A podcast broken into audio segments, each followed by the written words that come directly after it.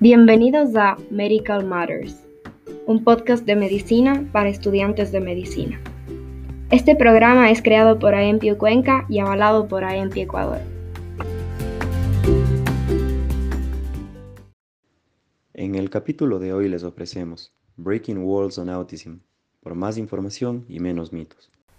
¿Qué tal chicos? Bienvenidos. Este es un nuevo capítulo de Medical Mothers. En esta ocasión vamos a tratar la temática autismo. Me presento, mi nombre es Irina Velasco y me acompaña mi compañero Esteban Llerena. Bienvenidos a todos nuestros oyentes. En esta ocasión le damos una cordial bienvenida a la doctora Vilma Bojorque, doctora en Medicina y Cirugía de la Universidad de Cuenca, es psiquiatra titulada de la Universidad Central del Ecuador y es docente de la Universidad de Cuenca desde el 2015. Bienvenida doctora, es un placer tenerla con nosotros y muchas gracias por compartir su tiempo en este espacio. Muchas gracias Iris, Esteban, Dani, más bien a ustedes gracias por la invitación. Únicamente decirles a todos quienes nos escuchan que sean bienvenidos a este programa. Pues como decía Iris, vamos a hablar un poco sobre el autismo y yo ahí haciendo un pequeño alcance, Iris, me atrevería a decir que eh, hablaremos sobre los trastornos del espectro autista es como se les conoce ahora. Exactamente, chicos, este es un tema súper hermoso, pero más que nada en este capítulo nos vamos a dedicar a quitar esos mitos y esos estigmas que muchas veces encontramos en nuestra sociedad y que poco a poco con el tiempo y sobre todo con la evidencia científica podemos retirarlos y podemos acoplarnos a una realidad nueva. Y bueno, siendo este el caso, nosotros vamos a iniciar con lo que serían unas generalidades para que los chicos puedan irse metiendo de a poco en este tema, sentando unas buenas bases. ¿Y qué nos podría decir que son exactamente los trastornos del espectro autista? Bueno, compañeros, justamente por, por eh, eh, darle un, un matiz a este tema y para que tengamos en mente algo que es súper importante, cuando nosotros hablamos del espectro autista, hablamos de eh, algunas características de ciertas enfermedades que son compartidas y por eso es el nombre del espectro. Pero vamos a ver nosotros más adelante, eh, cuando hablemos justamente de qué características comparte, yo quiero que ustedes tengan presente algo que es importante. Nosotros hablamos de cierta sintomatología y pues al hablar de esta sintomatología, quiero que entiendan que la sintomatología puede ir desde síntomas muy leves hasta síntomas que son más complejos. Y esto los voy, lo voy a explicar un poquito más adelante. Pero para que tengamos algunas generalidades, como bien mencionaban ustedes, sobre el trastorno del espectro autista, eh, esto es entendido más bien como alteraciones en el desarrollo del cerebro, que se producen por diversas causas que las vamos a ir revisando, pero lo que genera esto es que, que las personas sí, perciban de una manera diferente, que las personas tengan dificultad en la socialización, en la interacción y también pues en el lenguaje y esto evidentemente a la larga va a causar eh, ciertas dificultades en el desarrollo, en el desenvolvimiento de la vida de las personas. Nosotros sabemos que que lo que le caracteriza a, este, a estos trastornos del espectro autista son básicamente tres situaciones. Es por eso que eh, se hablaba y se habla pues de la triada. ¿Y qué es esto? Uno, alteraciones en la interacción social. Dos, alteraciones en la comunicación. Y tres, son alteraciones en el comportamiento. Eh, justamente usted nos mencionaba aquí en la parte final de la triada los trastornos en el comportamiento. Habíamos mencionado también eh, otras dos partes que consideramos que son sumamente importantes, entonces no sé si podríamos desglosar cada una de ellas, Doc. Claro que sí. Em, cuando nosotros hablamos de estos trastornos del espectro autista, tenemos que tener en cuenta algo que es importante. Si bien es cierto, hablamos de esta triada, si alteraciones en la conducta, en la interacción social y en la comunicación, nosotros tenemos que referirnos cuándo empieza todo esto. Sí, y una de las situaciones más interesantes de conocer es que, que estos trastornos del, del espectro del autismo inician en la infancia, generalmente dentro del primer año de vida. Eh, la situación es que muchas de las veces no es identificado. Sí, ¿por qué? Porque los chicos, los niños suelen desarrollarse normalmente. Entonces, durante el primer año de vida, el desarrollo psicomotriz es aparentemente normal, pero en lo posterior, los padres empiezan a notar esta situación cuando existe, si le podríamos llamar así, una regresión de ciertas conductas, ciertos comportamientos, ciertas habilidades, destrezas adquiridas, y esto empieza a evidenciarse a los 18 o 24 meses de edad. Es claro que, que quien se da cuenta de esta situación es básicamente la familia, porque muchas de las veces el niño al tener un desarrollo o la niña al tener un desarrollo normal y después de empezar con, esta regresión en, en, lo aprendido, es ahí cuando se empieza realmente a identificar qué es lo que está pasando y es lo que llama la atención al padre, a la madre, al cuidador y en ese momento es el momento en donde buscan ayuda. Pero como decíamos nosotros, esta triada, alteración o esta dificultad en la comunicación, en la interacción social, y para separarles un poquito, hablar de la interacción social, es importante saber que eh, cuando nosotros hablamos de interacción social, hablamos que la madre, el padre o el cuidador empieza a evidenciar esta sintomatología eh, desde edad muy temprana. El niño de pronto no hace contacto visual con la, con la persona, sí, se le dificulta mucho em, eh, tener esta, esta relación. Dice que hay madres que dicen a veces le cojo yo a mi hijo o le trato de dar la teta y no me sigue con la mirada. Es como que si es que el niño evadiera la mirada. Y como manifiestan también esta, esta facies, esta inexpresión en la carita también es muy característico. Eh, ustedes verán que cuando de pronto una madre un padre amarca a su hijo eh, y, trata de sonreírle o hacerle algún mimo, eh, generalmente el niño sonríe, le abraza o le acaricia, pero en este caso una de las características, y es justamente cuando hablamos de esta interacción social, es que el niño evade con la mirada o no tienes esa comunicación, esa mirada, esa sonrisa, no, no existe esa capacidad de interactuar. Y claro, eh, esto después, eh, conforme avanza la edad, también va avanzando. ¿En qué? En cuando el niño de pronto eh, quiere ir a una guardería y los profesores, los cuidadores manifiestan que no interactúa, que prefiere estar solo, que está aislado, que más bien disfruta, diremos, de actividades o de juegos solitarios, que de pronto mientras los otros eh, tienen una conducta de simulación o de seguir ciertas actividades de los demás, ellos más bien tienden a ser más aislados, no comparten, eh, no interactúan. Es como muchas de las veces lo que mencionan, ¿no? Viven en su mundo propio, o sea, disfrutan de, de actividades solos. Y claro, esto va de la mano, esta interacción social va de la mano de, de, la comunicación, porque son chicos que no expresan con facilidad las cosas, que muchas de las veces eh, para señalar algo que desean únicamente señalan con el dedo o tienen un, un, un, cierto sonido cuando quieren la teta o cuando quieren un chupón o cuando quieren un juguete y estos sonidos más bien la madre ha empezado a identificarlos o, o quien es el cuidador los identifica, ¿sí? Porque es como que le va conociendo al niño, pero claro, el niño no empieza a, desarrollar este lenguaje, no a llamar las cosas por el nombre, sino más bien a través de gestos, de sonidos, y esto hace pues que sea una de las características de, estos chicos, ¿no? Con problemas de estos trastornos del espectro autista, porque no hay esa comunicación, no hay esa interacción, eh, igual cuando se le pregunta o cuando se les da algunas indicaciones, a pesar de que estas sean simples, estas no son ejecutadas de una forma adecuada.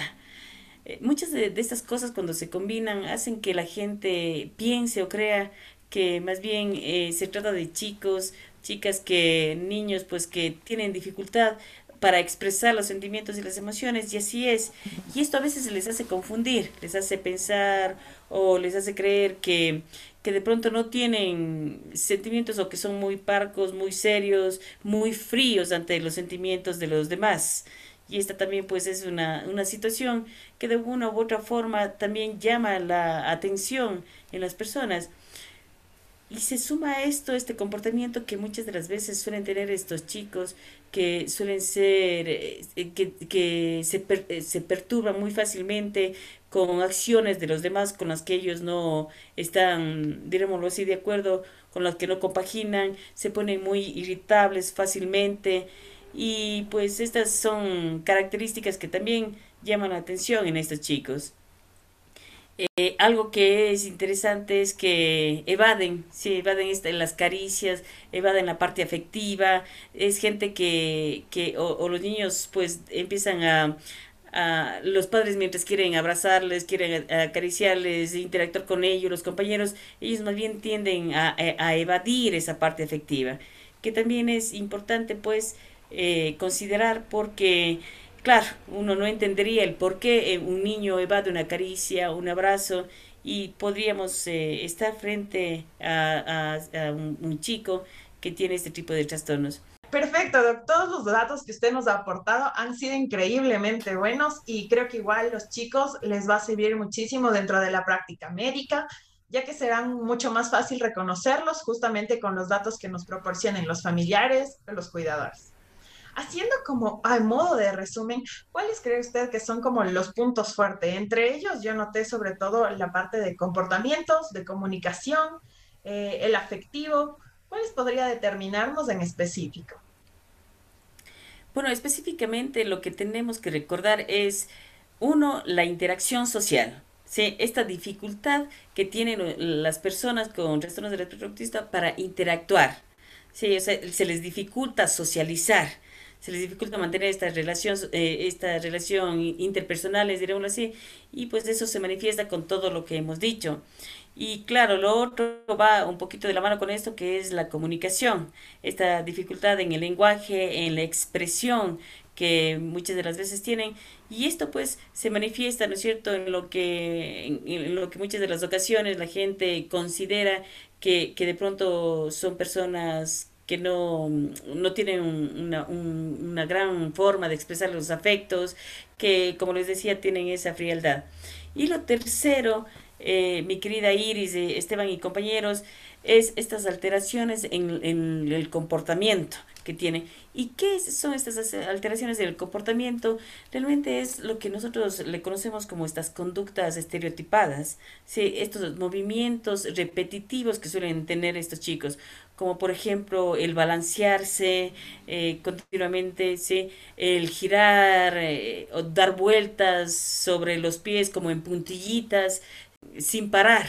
Sí, el, tal vez una característica también que se ve en estos chicos es este lo que se llama este aleteo de las manitos, están como que moviendo las manitos repetitivamente. Sí, es, es esto lo que nosotros le consideramos es, los movimientos estereotipados que también forman como parte de esta triada, de este cuadro que presentan los chicos con autismo. Fíjese que tiene actividades también que son importantes identificarlas porque muchos de ellos tienden a causarse daño. ¿Y daño cómo? Mordiéndose las manitos, eh, golpeándose la cabeza. Sí, entonces esto es importante identificar porque muchas de las veces esto puede ser considerado como como berrinches, o sea, el niño tiende a hacer berrinches, pero realmente más bien está siendo parte de, de la clínica de los chicos con autismo, estos movimientos, estas alteraciones de la conducta.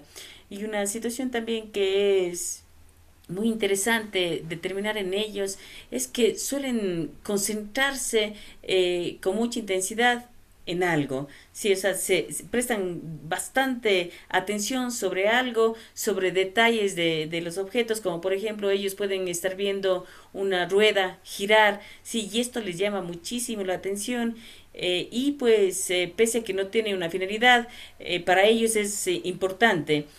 Otra cosa también que tenemos que tener presente es que tienden a ser mucho más sensibles a la luz, sí, a ciertos colores, al sonido también son como que mucho más, tienen desarrollada más esta sensibilidad hasta e, hacia esto y más bien a veces suelen ser algo indiferentes frente al dolor, a la temperatura, sí, entonces estas son características también que tienen estos chicos Y pues para terminar esta parte también quería manifestarles que además suelen tener ciertas preferencias eh, con ciertos alimentos. ¿sí? Entonces, eh, de pronto alimentos que, que, tengan alguna característica, alguna textura, son de mucho más agrado de ellos. Y cuando tal vez eh, alguien o les presenta otro tipo de alimentos, es como que existe esta, e, este, este rechazo, ¿sí? porque es como que empiezan a hacer una costumbre sobre algo. Entonces, esto, mi querida Iris, mi querida Esteban, no sé si es que sobre esto habrá alguna pregunta adicional. Sí, justamente, Doc. Incluso estábamos conversando con Estevita acá en interno, pero creemos que es importante. En este caso, ¿cómo podríamos llegar a diferenciar los tics con los movimientos repetitivos de estos pacientes? Indirectamente, esto nos llevaría a la detección temprana. Igualmente, ¿qué podríamos realizar con respecto a la detección temprana? O más bien solo sería como un acápite a lo que anteriormente hemos mencionado, que es la sintomatología y en sí la clínica. Claro que sí, saben que es muy importante eh, determinar esto que ustedes han dicho, porque claro, nosotros cuando hablamos de tics entenderíamos que pueden ser tics motores, ¿no es cierto? O tics de pronto vocales. Pero claro, cuando nosotros eh, em, analizamos todo el contexto del paciente, toda la clínica del paciente, es como que nosotros vamos armando este rompecabezas, porque de pronto si es que nosotros tuviésemos que hacer esta diferenciación con los TICs, eh, la característica de los TICs es esa, o sea, la persona presenta tics, pero no presenta las otras alteraciones de las que hablamos. Tal vez no presenta alteraciones en, en lo que es la comunicación o la interacción social. Eso están o se desarrollan de manera adecuada según la edad que tiene el paciente, ¿no? Entonces, tal vez por ahí nos puede ayudar también a diferenciar. Listo, doctora, muy interesante esta parte que hemos conversado acerca de los cómo diferenciar este tipo de señales o síntomas que los pacientes, o que nuestros oyentes, estoy muy seguro que también se tienen esta intriga acerca de que si existen tratamientos que puedan eh, darse para esta patología o tal vez algún tratamiento definitivo es posible que exista para este tipo de patologías como el autismo. Muchas gracias Esteban. Antes de, de, responder esta pregunta que es creo que lo, una de las más interesantes, ¿no? y que es que se pregunta siempre la familia, ¿quién cuida? Y dice, bueno, ya tengo identificado y ahora qué hago. Yo quisiera decirles eh, igual, ¿no es cierto? Volver a pensar en esto del espectro del autista que tiene una gama de sintomatología, sí, que como les decía, cuando nosotros hablamos tal vez de la interacción social, pensamos en, en, las personas que tienen este trastorno desde lo más bajito, la interacción social que no se ve muy afectada, hasta aquella que realmente ya suele ser un poquito más grave, mucho más notoria, más evidente. Al igual cuando hablamos de, de, la parte del lenguaje, la comunicación, igual quiero que nuevamente piensen aquellos que tienen una mínima dificultad en el lenguaje como que, y en la comunicación, como aquellos que realmente tienen sintomatología más mm, avanzada. Y bueno, para ahora sí responder eh, a lo que bien ha dicho Esteban, una de las cosas que yo he considerado eh, de suma importancia eh, dentro del tratamiento, lo primero es que quien debe recibir esta ayuda es obvio que es la niña, el niño que sufre la patología, pero antes que eso es, es indispensable que la familia entienda qué es. Muchas de las veces hemos tenido la oportunidad de, mm, de dialogar con padres, con madres, quienes tienen hijos con estas patologías y ellos realmente no entienden, no saben de lo que se trata. Ellos, como les decía anteriormente, piensan que el chico está haciendo berrinches o que es una chica, un chico majadero, que de pronto muchas veces hasta hemos oído comentarios como no, es que el papá también era así, eh, callado, no hablaba o no es sociable, entonces por eso es la de ser de esta forma, pero por ello yo creo que el tratamiento eh, va dirigido, ¿no es cierto?, tanto al paciente como a la familia. Que la familia entienda eh, de qué se trata esta patología, yo creo que es uno de los pilares fundamentales porque en ellos está el poder ayudar al chico. El poder ayudar al chico a qué? A recibir la terapia, a entender qué tipo de terapia requiere el muchacho y pues obviamente apoyarle durante todo el proceso de pronto está en ellos en, enseñarles a adquirir ciertas destrezas, em, a, controlar ciertos comportamientos que están generándole problemas, dificultades en la, en la interacción, en la vida diaria. Entonces, para mí uno de, de los tratamientos principales es con la familia. Y claro, una vez que la familia entiende ese, este soporte principal que se requiere para que el, el, el individuo con esta patología eh, mejore, diremos, en, en todo lo que habíamos hablado del contexto de la interacción, de la comunicación, de los comportamientos, también consideramos que él tiene que recibir terapia y la terapia que suele dar mejor resultado es esta terapia de conductual, ¿no es cierto? Enseñarle al chico a disminuir estas conductas que le generan problema, enseñarle a adquirir nuevas destrezas, de pronto esta interacción social, cómo mejorar la interacción social, cómo tener una mejor comunicación hacia los demás, sí, y pues esto muchas de las veces quien maneje ese tipo de tratamientos eh, saben que uno de, la, de los mecanismos por el cual se maneja esto es a través de las recompensas.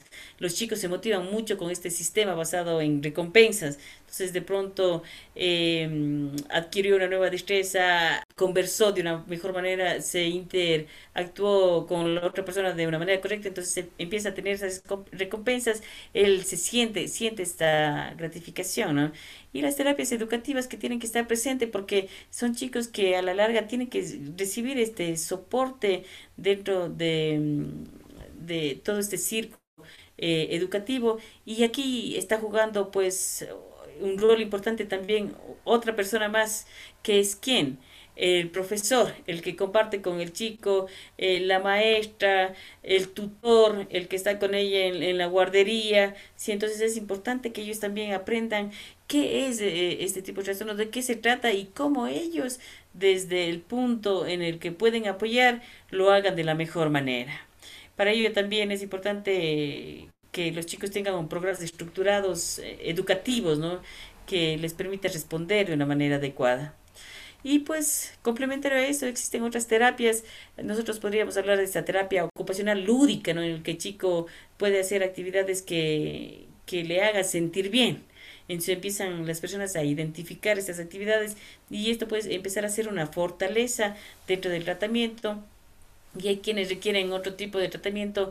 Eh, yo les decía, ¿no? Que siempre tengamos en mente esta gama que existe de la sintomatología. Pues hay chicos que, que de pronto la conducta eh, tiende a ser muy agresiva, muy irritable y tal vez el uso de ciertos medicamentos puede ayudarnos a atenuar esta conducta o el uso, por ejemplo, de antipsicóticos también para estos movimientos que hablábamos estereotipados, estos movimientos repetitivos, también disminuye mucho esta sintomatología, estas conductas eh, o comportamientos graves, eh, disruptivos, también son controlados con esta medicación y pues no dejar de, de tener presente que mientras menos medicación se use es mucho mejor porque sabemos que los efectos secundarios pues de una u otra forma repercuten. Y asimismo, pues tener presente que para muchos de los chicos que tienen este tipo de trastornos, muchas de las chicas que tienen este trastorno, identificar oportunamente eh, sintomatología afectiva, de ansiedad, de depresión, pues el uso de la medicación correcta del antidepresivo, yo creo que puede ser fundamental en estas etapas también. Sí, es muy real lo que nos comenta acerca de esto del, del cuidado de los, a estos pacientes con autismo.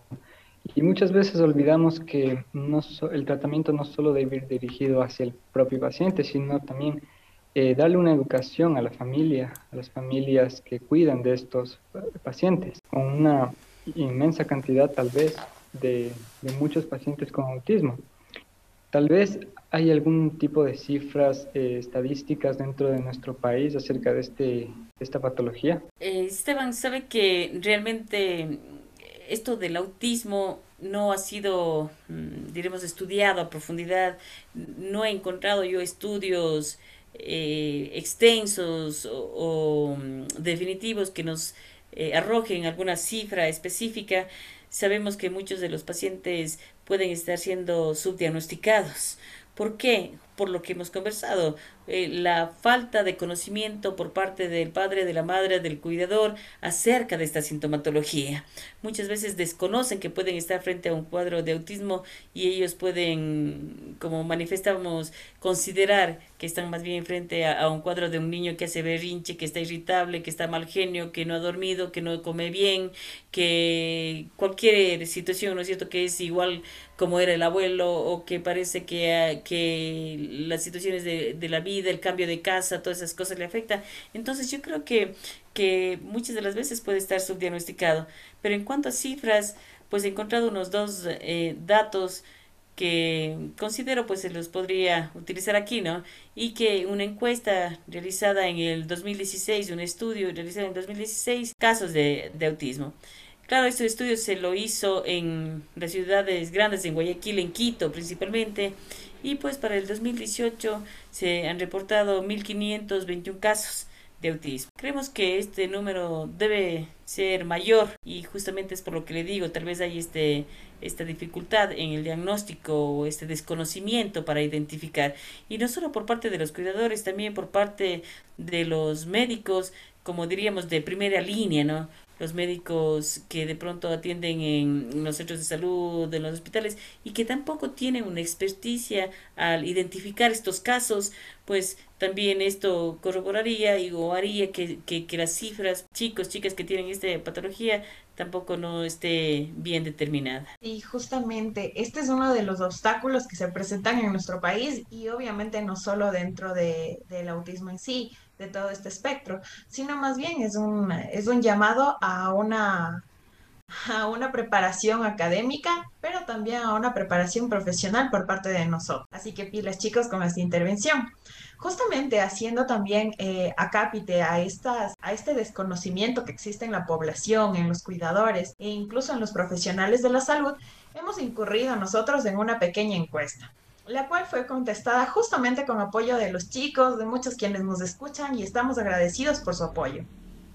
El aporte de los chicos en cuanto a, esta encuesta, para ya irnos introduciendo, va en cuanto a diferenciar mitos y verdades sobre el autismo. La idea de esto, como les digo chicos, es que nosotros podamos diferenciar un poquito más, conocer un poquito más de toda esta patología, de todo, eh, eh, de todo el campo que interviene. El autismo es hereditario. Esta es la primera. Y nuestra población estudiantil respondió que es un mito en un 70.8% y un 29.2% respondió que esto es verdad. ¿Cómo podemos dilucidar este campo? Iris, fíjese que se, dentro de las causas, ¿no es cierto?, los factores etiológicos del autismo, pues se plantea la genética. Claro, eh, dentro de los varios estudios que, que se han realizado, no se ha identificado un gen exacto y preciso que diga que es el responsable del autismo.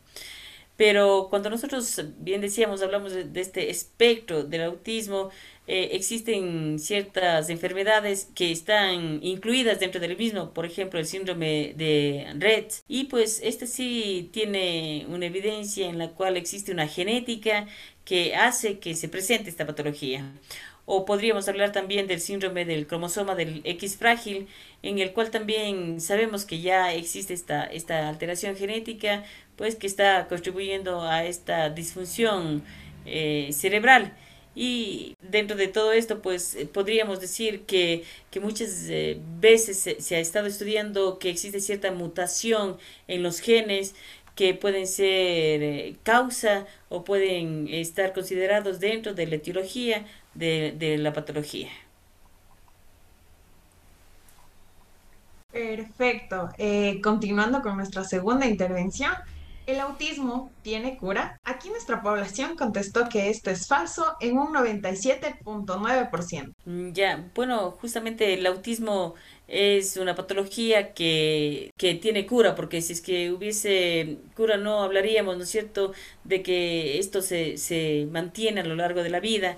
Lo que sí tenemos muy claro es que cuando existe una detección temprana va a permitir que el individuo desarrolle mucho mejor estas habilidades, estas destrezas, ¿no es cierto?, de interacción social, de comunicación y que pues a lo largo de la vida, mientras más oportunamente se trabaje y con mucha más eficacia, vamos a ver que la sintomatología en la edad adulta disminuye notablemente. Tanto así que podríamos decir que, que las personas pueden tener un, un estilo, un, estilo de vida o una vida normal.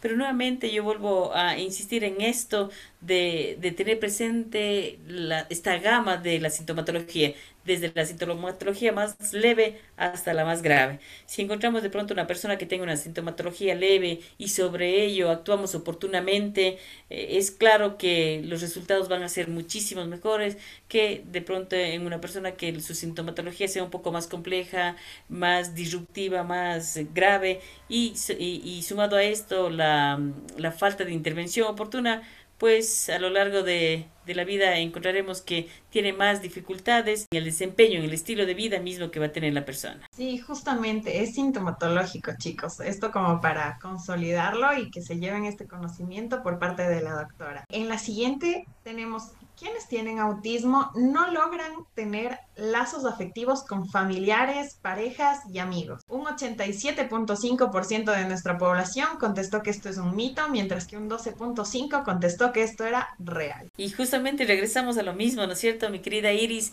¿A qué grado de autismo eh, nos referimos. De pronto en la parte afectiva también, ¿no es cierto? En la parte, en esta pregunta sería la, la interacción social qué tan afectada se ve en la persona esta interacción social. Porque claro, cuando esta es eh, em, leve, sabemos que las personas interactúan, que tienen dificultad, pero que a la larga pueden hacerlo. Pero cuando esta, e, esta situación, esta sintomatología es un poquito más compleja, eh, realmente es lo que hablábamos en cuanto a las características, muchas veces estas personas son percibidas como personas que, que, se les dificulta expresar las emociones, que se les dificulta recibir, además también eh, sintomatología o recibir muestras de cariño de las otras personas. Sí, justamente, incluso en este caso creo que va súper enlazado con las personas con autismo no tienen ni, ni expresan emociones. Obviamente nuestra población contestó que un 95.8% que esto es falso. El restante contestó que esto es verdadero. Creo que va muy de la mano con la pregunta anterior, Doc. Sí, sí, sí, justamente yo creo que va muy concatenado, pues ya sabemos que las personas con esta situación, con este trastorno, con esta patología, pues son personas que realmente tienen emociones, eh, se dificulta expresar las emociones y pues no se podría considerar como que son personas carentes de afecto o de sentimientos de emociones simplemente que tienen esta dificultad en la interacción. Sí, justamente. Eso es importante decirlo, chicos, ya que muchas veces creo que esto que genera conflictos a nivel educativo, pero como ya se mencionó antes, hay que intervenir en todos los niveles de su realidad. Continuando con todas las personas con autismo son extremadamente inteligentes. Un 85% contestó que esto es un mito, mientras que el 14.6 contestó que esto era verdad. Cuando nosotros hablamos eh, del coeficiente intelectual en las personas con autismo, yo nuevamente me remito a lo que habíamos conversado. Todo depende de la, de la gravedad de la sintomatología. Es claro que al ser nosotros seres sociales y pues al tener esta dificultad para la interacción social, de pronto eh, relacionarnos para ir descubriendo el mundo, si se puede decir, dentro de muchos estudios indican pues el coeficiente intelectual más bien va en decremento. O sea, son personas que de pronto tienen un coeficiente intelectual dentro de lo normal, pero conforme avanza la edad, más bien suele ir disminuyendo este coeficiente intelectual. Pero también tenemos que tener en cuenta que existe un porcentaje de personas con, autismo que más bien tienden a tener un coeficiente intelectual superior al normal. Es por ello que muchas de las veces nosotros hemos escuchado de personas que de pronto tienen autismo y decimos que son, que son personas más inteligentes del rango normal. Tanto así que usted habrá escuchado de este, el síndrome de Sabat, ¿no? Del sabio, ¿sí? Que está relacionado pues con un porcentaje también de, de, personas que tienen autismo. Listo, doctora. Muy interesante igual este, este mito que nos acaban de dar, pero el siguiente también es uno muy, muy escuchado. El autismo es provocado por vacunas. Medicamentos o por una mala alimentación durante el embarazo. Decían las estadísticas de nuestro encuesta, Iris, por favor. Claro, que sí. En la parte de nuestra encuesta encontramos que un 91.7 de nuestra población encontró esto como falso, mientras que un 8.3 piensa que son verdaderos. Mm, ya, bueno, cuando nosotros hablamos de qué es lo que le origina, no sé, cuál es la etiología del autismo, pensaríamos en algunas situaciones, ¿no? Lo que habíamos hablado antes, Esteban, Iris, sobre la parte genética genética. Sí, en este caso ustedes tocan otro punto que es importante que son los factores ambientales. Sabemos que existen estudios en los cuales han visto pues esta correlación que existe entre las infecciones virales, en, en el uso de ciertos medicamentos, en complicaciones que puedan tener la madre ¿no es cierto?, durante eh, la gestación, ¿sí? en contaminantes de pronto que pueden estar en el medio ambiente, purio, sí, que pueden ser causa de que se presente esta patología. Y claro, les mencionaba que estos factores ambientales tienen esta, eh, son considerados, ¿no es cierto?, como de pronto parte de la etiología. Y hablando de eso, hablábamos sobre las complicaciones que puede existir durante el embarazo, sobre los contaminantes en el medio ambiente, eh, tal vez la presencia de mercurio, que es una de las de los estudios que se ha hecho y que se le ha atribuido para que existe esta patología también importante tenerlo presente pero había otra parte que mencionaba Esteban sobre la, la vacuna si es que la vacuna puede eh, ser un factor que desencadena o que provoca o, eh, o que causa, ¿no es cierto?, autismo y definitivamente se ha estudiado, se ha revisado y se ha evidenciado que no que no tiene ninguna relación con las vacunas. Al contrario, una de, de las cosas que más se manifiesta es que los chicos eh, tienen que cumplir su esquema de vacunación, más bien para prevenir otro tipo de enfermedades que pueden presentar y que muchas veces pueden o no estar asociadas al autismo.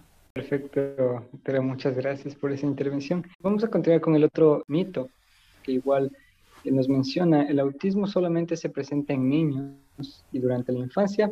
¿Qué será que nos dicen las, las estadísticas de nuestra encuesta? Mm, ya, sobre, sobre esta parte diríamos nosotros que, a ver, se presenta más en varones que en mujeres. Esto sí es verdad, ¿no?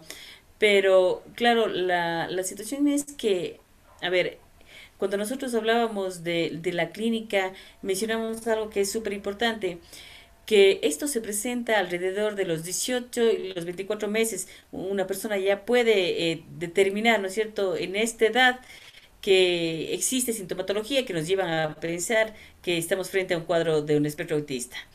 Eh, les decía yo que de pronto, sí, durante el primer año el chico puede tener o la chica puede tener un desarrollo normal y más bien empieza a evidenciarse a partir de los 12 meses, 18 meses, 24 meses, lo más, lo más común.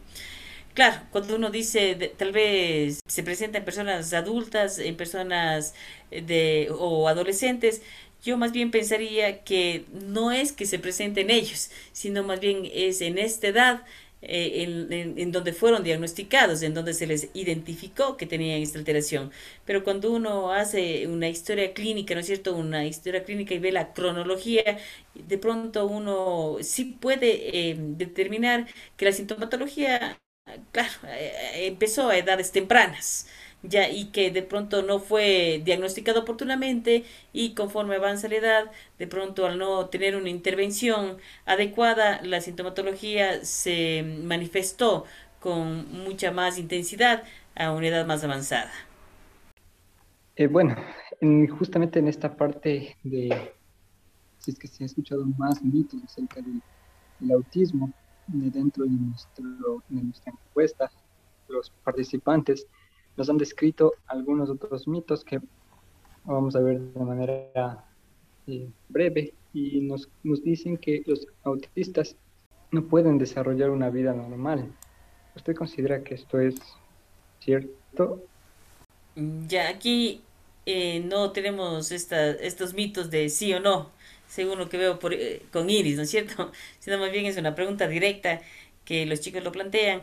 Y bueno, cuando nosotros hablamos de que si pueden mantener una vida normal o no, siempre va a depender de, de los factores que hemos dicho, ¿no es cierto? De pronto, la gravedad de la sintomatología, por un lado, eh, lo otro, pues una detección oportuna eh, a tiempo, ¿sí? Y lo tercero, una intervención eh, también correcta. Entonces, claro, si nosotros tenemos estas situaciones, identificamos y actuamos, eh, las personas pueden tranquilamente llevar una vida normal, ¿no?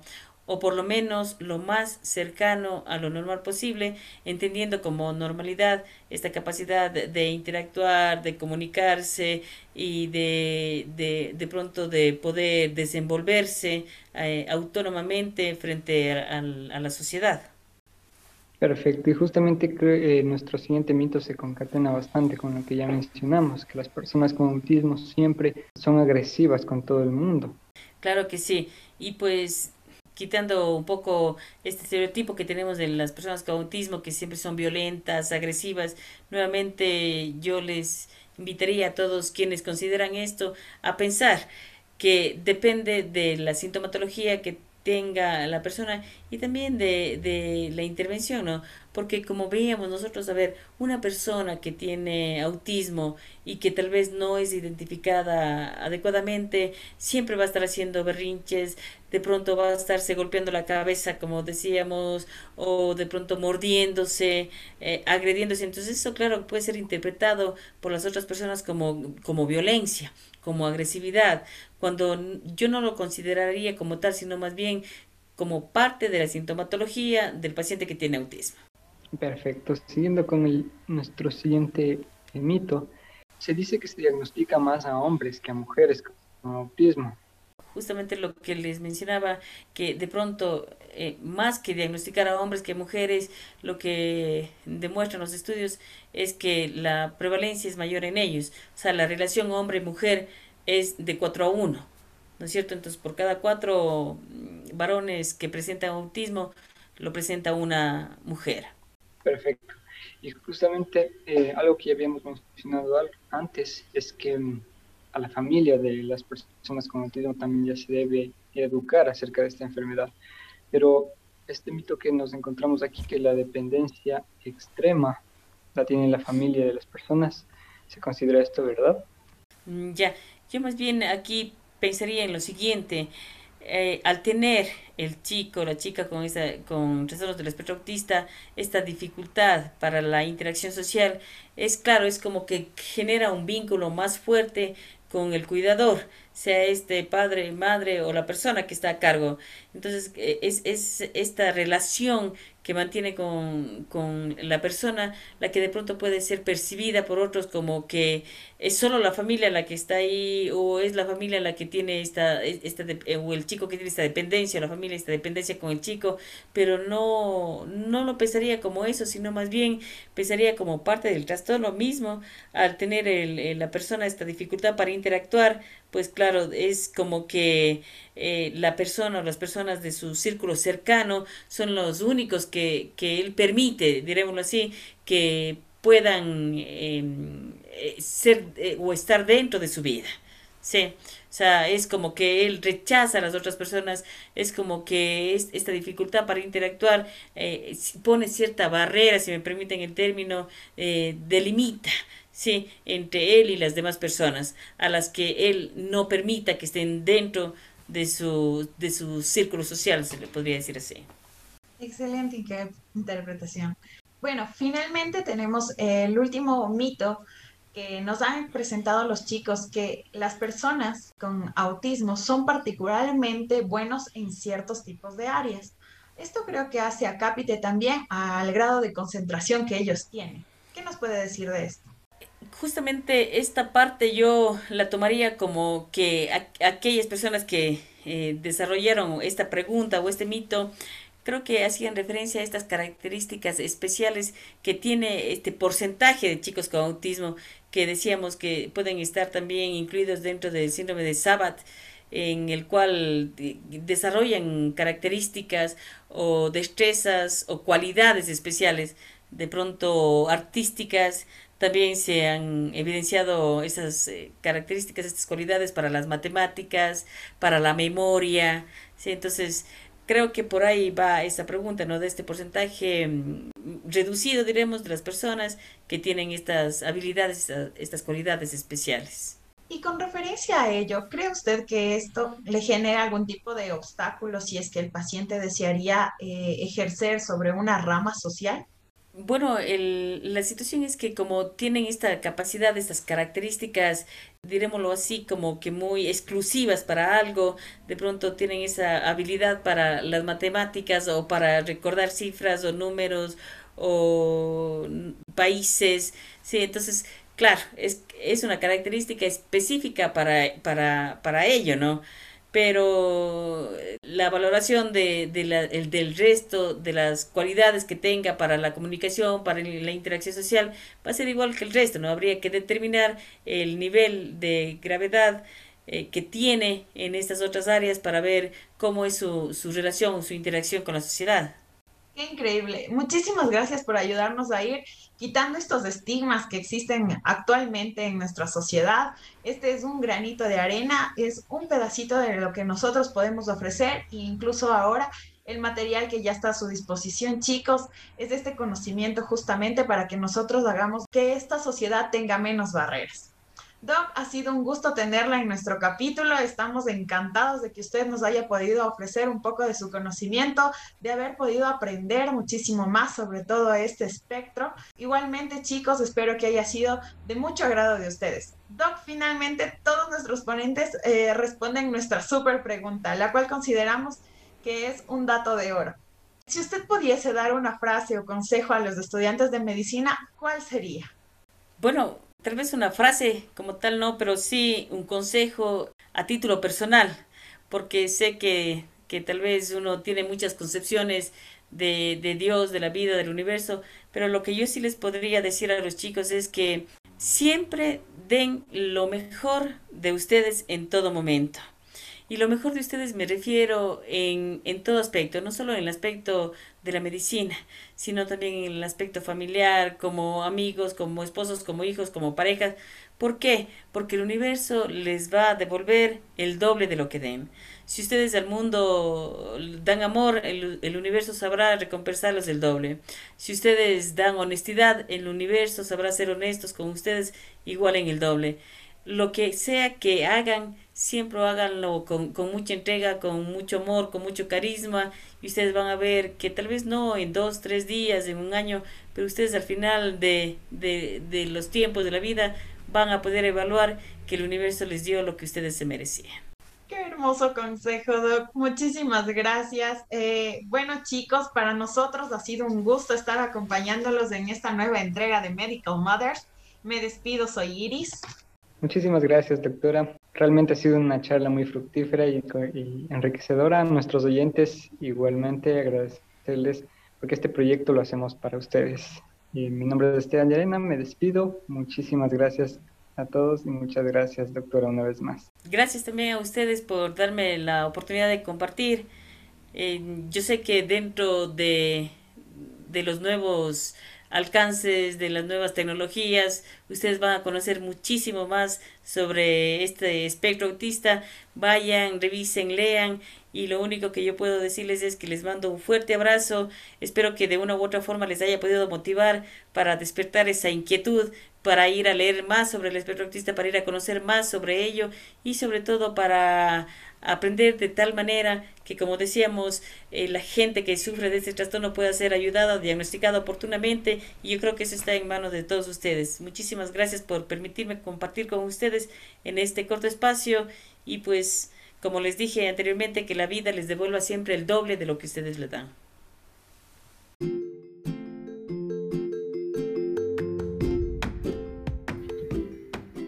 Medical Matters es un podcast creado por AMPIO Cuenca y avalado por AMPI Ecuador. Si te gustó nuestro contenido, te invitamos a seguir nuestro programa en Spotify y seguirnos en nuestras redes sociales como AMPIO Cuenca.